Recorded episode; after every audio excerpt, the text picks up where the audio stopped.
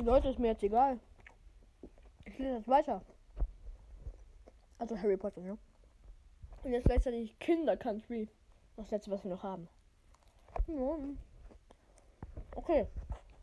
Ich muss noch einmal kurz aufgessen. Geht schnell. Mhm, geil. Fertig. Okay. Weil ich den geschafft habe, ich weiter. Okay, da bin ich wieder. Herzlich willkommen zu dieser neuen Folge. Und wir lesen weiter. Harry Potter ging jetzt etwas schnell. Die 50 Wiedergaben haben wir zwar noch nicht erreicht. Okay, die Folge ist auch erst seit einer Stunde oder so, keine Ahnung, halbe. Aktuell. Und ich habe gerade Fortnite gezockt. Geil. Mit meinem Vater, weil noch habe ich kein richtiges Fortnite. Also ab, wenn ich 12 bin, darf ich Fortnite haben. Und dann habe ich auch einen eigenen Account, dann kann ich auch Gameplays machen und so. Und ich bin echt scheiße. Sag mal, wenn ihr Fortnite spielt, was war euer Rekord bei Kills? Meiner war diesmal drei. Ich weiß nicht, ob das jetzt sehr cool ist halt. Okay, ein Gruppenkill auf jeden Fall nicht. Aber egal, darum geht's halt nicht. Nämlich, der liebe Tony Granger hat mir wieder eine Nachricht geschickt, ne? Mhm. Mega geil und deshalb mache ich jetzt auch weiter, weil du mich weiter motiviert hast. Ja. Auf jeden Fall, er sagte, er findet es cool, oder du findest es ja auf jeden Fall cool, dass ich das mache, ne? Du kannst dich geehrt fühlen, mein Herr. Okay, das ist irgendwie cringe. Und auf jeden Fall, hatte dass ich danach auf den, mit dem, auf den Film reagiere live. Also nicht live. Halt wirklich den Film gucke, dass ich darauf reagiere. Und das war so eine geile Idee. Und das werde ich machen. Vielleicht mit Ella, vielleicht alleine. Keine Ahnung. Aber so eine wilde Idee. Und das mache ich auch vielleicht vorher, falls. Also, eigentlich war ja die Idee nach, wenn ich mit dem Buch fertig bin. Aber nö, ich mach. Nee, ist mir egal. Nee, ich mach das jetzt wahrscheinlich schon vor dem Film. Äh, vor dem Ende vom Buch. Egal, auf jeden Fall labern wir jetzt schon seit 10 Jahren und haben nicht angefangen. Auf jeden Fall geht es jetzt Seite, bei Seite 12. Was bisher passiert ist, ähm, ja, Mr. Dursley ist von, also zur Arbeit gefahren und hat viele Leute mit um Umhängen gesehen und Eulen rumgeflogen. Und das ist das Einzige, was zurzeit so passiert ist halt. Und er hat seine Sekretärin angemotzt. Und ja. Und jetzt geht's weiter. Ich nehme an, sagte Mr. Dursley, Dursley steif.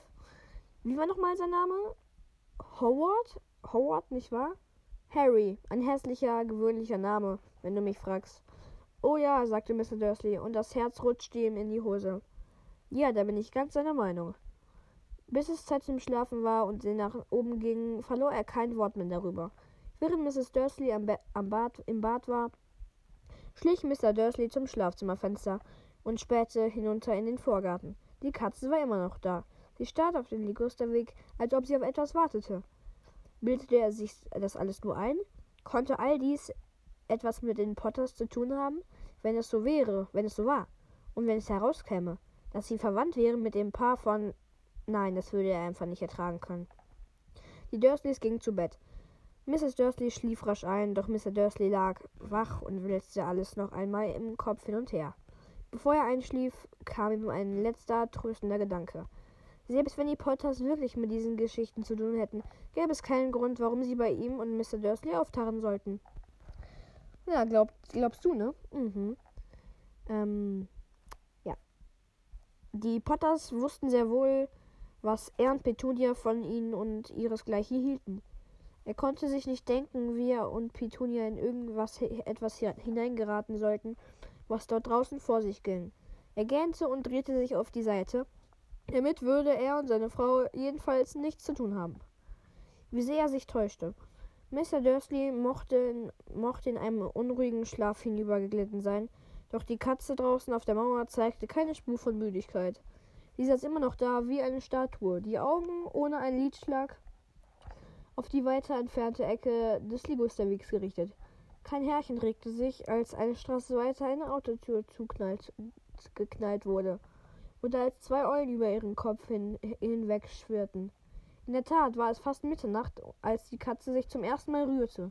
An der Ecke, die sie beobachtet hatte, erschien ein Mann, so jäh und lautlos, als wäre er geradewegs aus dem Boden ge Ey, warte mal einen Moment. Okay, ich dachte schon. Egal. Weiter. Ähm, der Schwanz der Katze zuckte und ihre Augen verengten sich zu Schlitzen. Ein Mann wie diesen hatte man im Ligusterweg noch nie gesehen.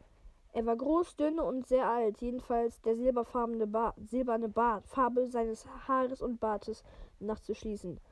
Die beiden. Hä? Achso, die beiden so lang waren, dass sie an seinen Gürtel hätt, hätte stecken können. Er trug eine lange Robe, Robe, keine Ahnung, keine Ahnung, ich glaube Robe, einen violetten Umhang, der den Boden streifte, und Schnallenstiefel mit hohen Hocken. Hack, Hacken, Hacken. Ja, seine blauen, blauen Augen leuchteten funkelnd hinter den halbmondförmigen Brillengläsern hervor und seine Nase war sehr lang und krumm, als ob sie mindestens zweimal gebrochen wäre. Der Name dieses Mannes war Albus Dumbledore. Warte mal. Emma. Ähm. Mann, ich habe gerade überlegt, wie der volle Name von Dumbledore war, aber mir fällt er gar nicht ein. Albus Dumbledore schien nicht zu bemerken, dass er soeben in eine Straße aufgetaucht war, in der alles an ihm, äh, hä? Alles an ihm, von seinem Namen bis zu seinem Stiefeln, keineswegs willkommen war. Gedanken verloren durchstöberte er die Taschen seines Umhangs. Doch offenbar bemerkte er, dass er beobachtet wurde. Denn plötzlich sah er zu der Katze hinüber, die ihn von der anderen Stra Seite Ende der Straße her immer noch anstarrte. Aus irgendeinem Grund schien ihn der Anblick der Katze zu belustigen. Er gluckste vergnügt und murmelte, ich hätte es wissen müssen. In seiner Innentasche hatte er gefunden, wonach er suchte. Es sah aus wie ein silbernes Feuerzeug. Er schnippte den Deckel auf, hielt es hoch in die Luft und ließ es knipsen. Mit einem leisen Plopp ging eine Straßenlaterne in der Nähe aus. Er knipste nochmal. Und die nächste Laterne flackerte und erlosch. Zweimal knipste er mit dem Ausmacher, bis die einzigen Lichter, die in der ganzen Straße noch zu sehen waren, zwei kleine Stecknadelköpfe in der Ferne waren. Und das waren die Augen der Katze, die ihn beobachtete. Niemand, der jetzt aus dem Fenster geschaut hätte, auch nicht die scharfäugige Mrs. Dursley, hatte nun irgendwas von dem mitbekommen, was unten auf dem Bürgersteig geschah. Dumbledore ließ den Ausmacher. Boah, ey. Meine Nase ist zu. Ach, komm schon. Ja. Ähm. Wo war ich? Wo war ich? Scheiße, ey. Ja. Ähm, Dumbledore ließ den Ausmacher in, die Umhangtasche gleiten und machte sich auf den Weg die Straße entlang zu Nummer 4, wo er sich auf die Mauer neben die Katze setzte. Er sah sie nicht an, doch nach einer Weile sprach er mit ihr. Was für eine Überraschung, Sie hier zu sehen, Professor McGonagall. Mit einem Lächeln wandte er sich zur Seite, doch die Tigerkatze war verschwunden. Statt ihrer lächelte er Statt ihrer lächelte er eine ziemlich ernst reinblickende Frau mit Brille zu, deren Gläser quadratisch waren wie das Muster um die Augen der Katze. Auch sie trug einen Umhang, ein Smaragdgrün. Ihr schwarzes Haar war zu einem festen Knoten zusammengebunden. Sie sah recht verwirrt aus. Woher wussten Sie, dass ich es war? fragte sie. Mein, mein lieber Professor, ich habe noch nie eine Katze so steif dasitzen sehen. Sie wären auch steif, wenn sie den ganzen Tag auf einer Backsteinmauer gesessen hätten, sagte Professor McGonagall. Den ganzen Tag? Wo sie doch hätten feiern können. Ich muss unterwegs an mindestens ein Dutzend Feste und Partys vorbeigekommen sein. Verärgert schnaubte Professor McGonagall durch die Nase. ja, na so. Oh ja, alle Welt feiert. Sehr schön, sagte sie gereizt. Man sollte meinen, sie könnten ein bisschen vorsichtiger sein. Aber nein, selbst die Muggel haben bemerkt, dass etwas los ist. Sie haben es in ihren Nachrichten mitgebracht. Mit einem Kopf, Kopf, Kopfrucken deutet sie auf das dunkle, Kopfrucken deutet sie auf das dunkle Wohnzimmerfenster der Dursleys. Ich habe es gehört. Ganze Schwärme von Eulen, Sternschnuppen. Nun, ganz dumm sind sie auch wieder nicht. Sie mussten einfach irgendwas bemerken. Sternschnuppen unten in Kent. Ich wette, das war der Dalus Diggle. Ja, Diggle. Der, der Dalus Diggle, wer kennt ihn nicht? Also ich kenne ihn auf jeden Fall. Der war noch nie besonders vernünftig.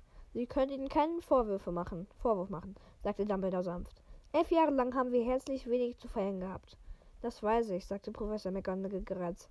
Aber das ist kein Grund, das ist kein Grund, den Kopf zu verlieren.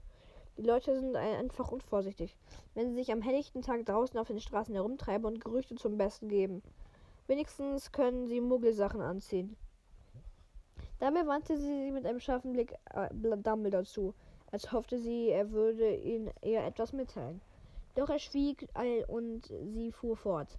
Das war eine schöne, eine schöne Bescherung, wenn, wenn ausgerechnet an dem Tag, da an dem Tag, da du weißt schon, wer endlich verschwindet, die Muggel alles über uns herausfinden würden.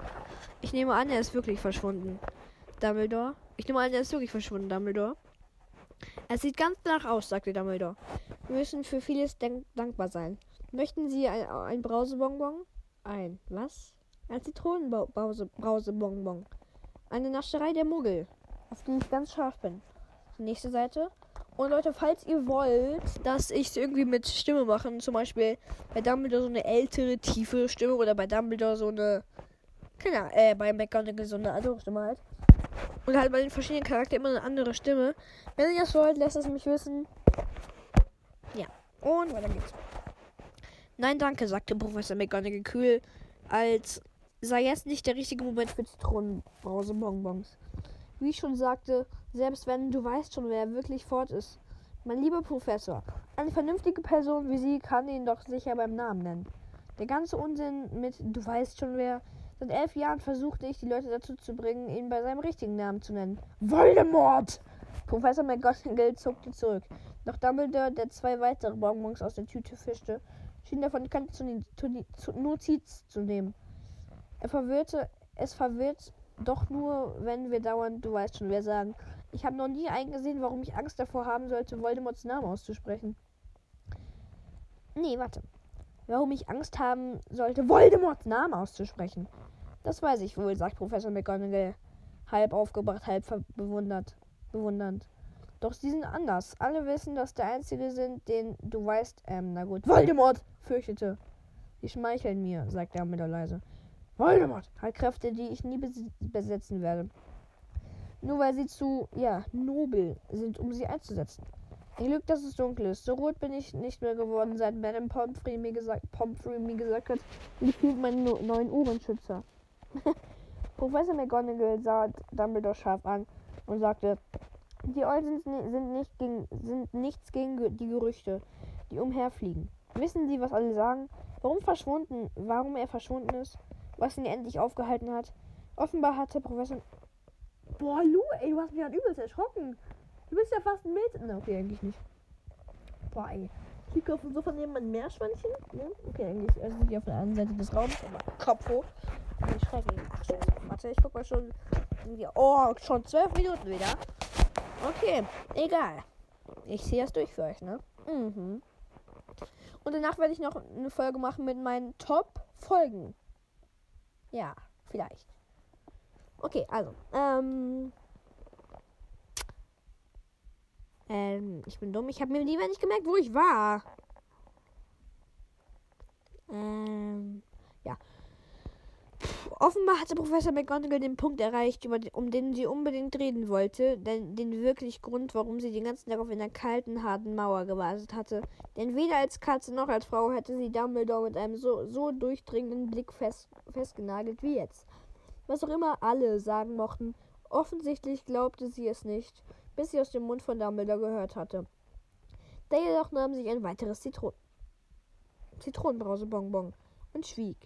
Was sie sagen, drängt sie weiter, ist nämlich, dass Voldemort letzte Nacht in Godric's Hollow auftauchte. Er war auf der Suche nach den Potters. Dem Gerücht zufolge sind Lily und James Potter. Sie sind tot. Dumbledore senkte langsam den Kopf. Professor McGonagall stockte der Atem. Lily und James? Ich kann es nicht glauben. Ich wollte es nicht glauben. Oh, Albus. Dumbledore streckte die Hand aus und klopfte ihr sanft auf die Schultern. Ich weiß, ich weiß, sagte er mit belegter Stimme.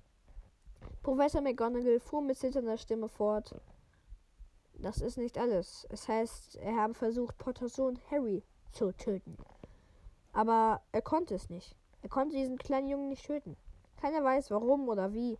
Aber es heißt, als er Harry Potter nicht töten konnte, fiel Voldemorts Macht in sich zusammen. Und deshalb ist er verschwunden. Dumbledore nickte mit düsterer, düsterer Miene. Ist das wahr? stammelte Professor McGonagall. Nach all dem, was er getan hat, nach all den Menschen, die er umgebracht hat, konnte er einen kleinen Jungen nicht töten? Das ist einfach unglaublich. Ausgerechnet das, das setzt ihm, ah, hä? Ausgerechnet das setzt ihn am Ende. Aber wie um Himmels Willen konnte Harry das überleben? Wir können nur mutmaßen, sagt Dumbledore. Vielleicht werden wir es nie wissen. Oh, krasser, krass gemutmaßt. Professor McGonagall zog ein Spitzentaschentuch hervor und betupfte die Augen unter der Brille. Dumbledore zog eine goldene Uhr aus der Tasche und gab ein langes Schniefen von sich. Es war eine sehr merkwürdige Uhr. Sie hatte zwölf Zeiger, aber keine Ziffern. Null. Stattdessen drehte sich eine kleine, kleine Planeten in ihr rund. Dumbledore jedenfalls musste diese Uhr etwas mitteilen, denn er steckte, steckte sie zurück in die Tasche und sagte, Hagrid verspätet sich. Übrigens nehme ich an, er hat Ihnen erzählt, dass ich, hier, hier, dass ich hierher kommen würde? Ja, sagte Professor McGonagall. Und ich nehme nicht an, dass Sie mir sagen werden, warum Sie ausgerechnet hier sind. Ich bin gekommen, Harry zu seiner Tante und zu seinem Onkel zu bringen. Sind die einzigen aus der Familie, die ihm noch geblieben sind. Bring ihn doch direkt zu, ähm, hier Sirius. Ja? Ja? Mach's doch einfach, Mann. Okay, ja, äh? Egal, also.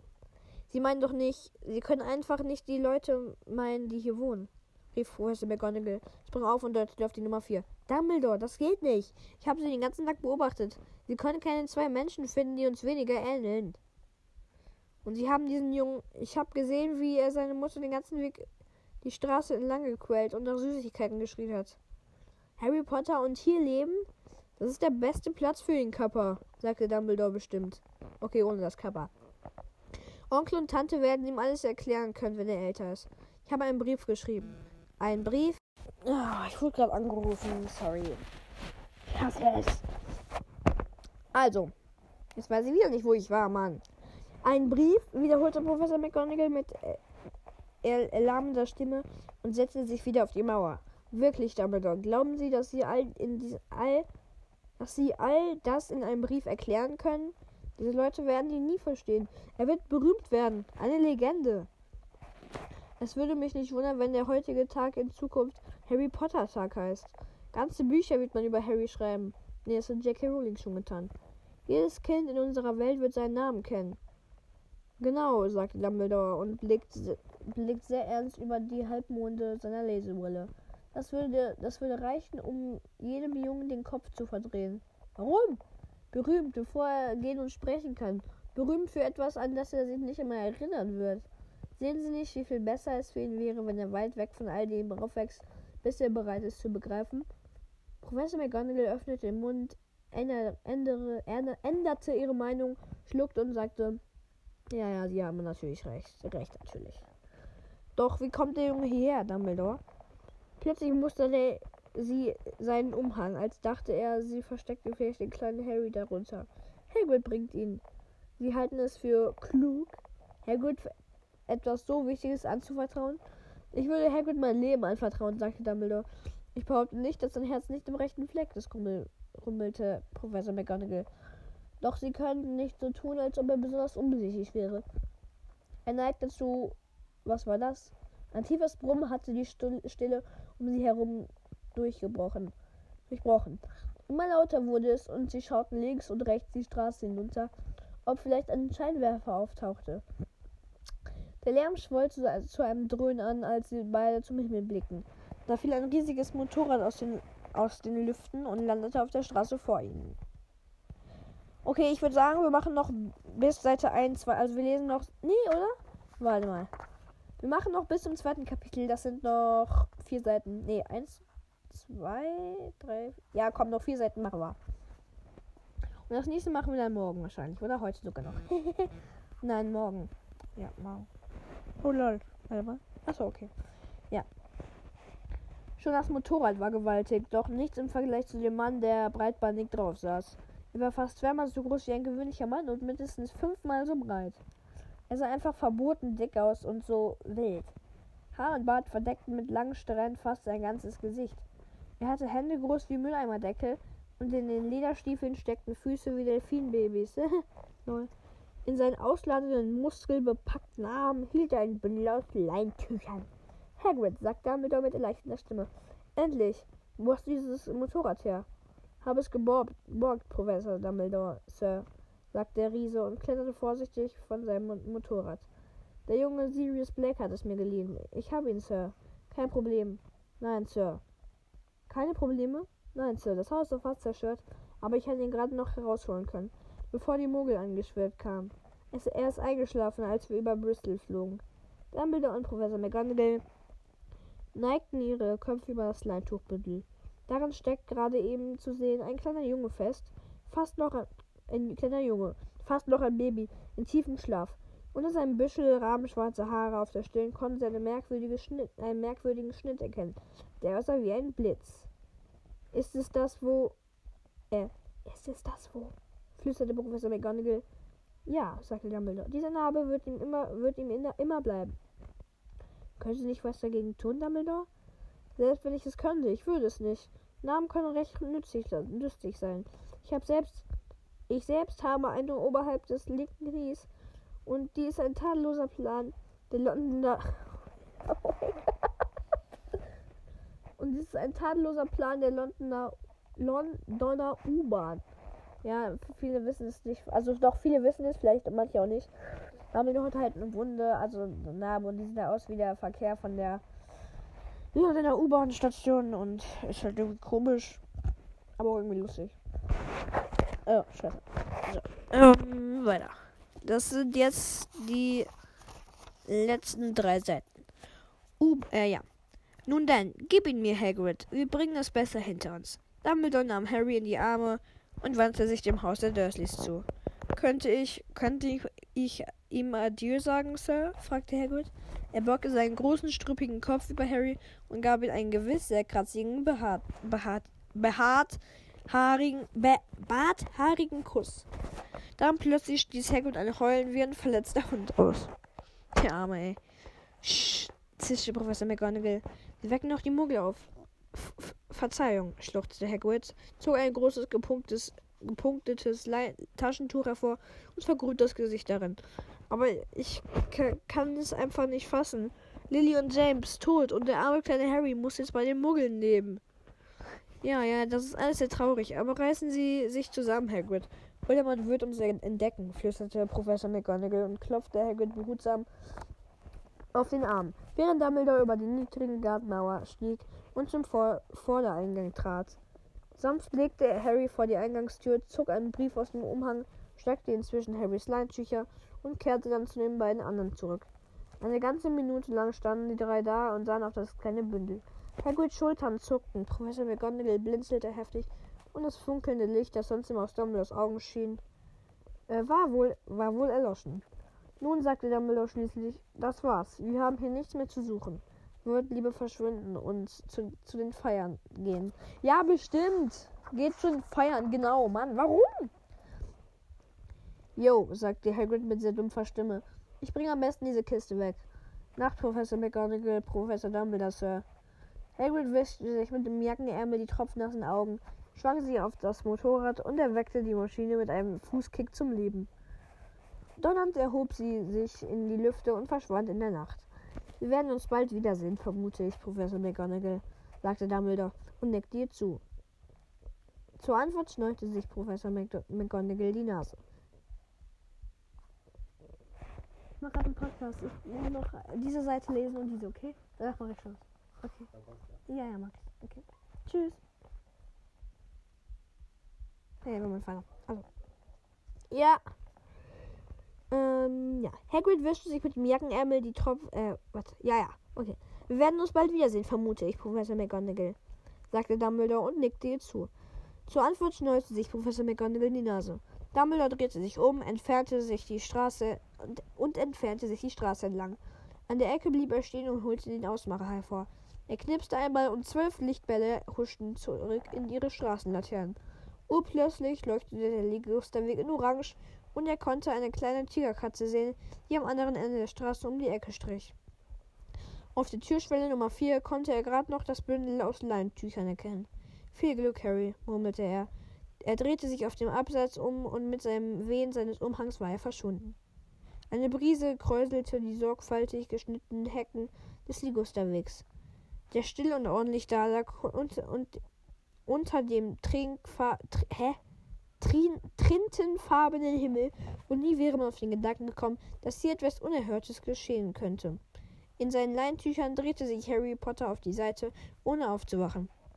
Seine kleinen Fingern klammern sich an den Brief neben ihn und er schlief weiter, nicht wissend, dass er etwas Besonderes war, nicht wissend, dass er berühmt war, nicht wissend, dass in ein paar Stunden, wenn Mrs. Dursley die Haustür öffnete, um die Milchflaschen hinauszustellen, ein Schrei ihn wecken würde und auch nicht wissend, dass ihn sein Vetter Dudley in den nächsten Wochen peinigen und piesacken würde. Er konnte nicht wissen, dass denn eben in diesem Moment im Land geheime Versammlungen stattfinden, Gläser erhoben wurden und gedämpfte Stimmen sagten auf Harry Potter, den Jungen, der überlebte. Und da sind wir jetzt am bei Kapitel 2 angelangt. Und ja, ihr werdet dasselbe Cover sehen, wie eben auch in der Folge. Und ich würde sagen, wenn es euch gefallen hat. Okay, ich habe zu viel YouTube geguckt. Ähm, ich hoffe, es hat euch gefallen. Und ja, jetzt würde ich sagen, bis zum nächsten Mal und ciao.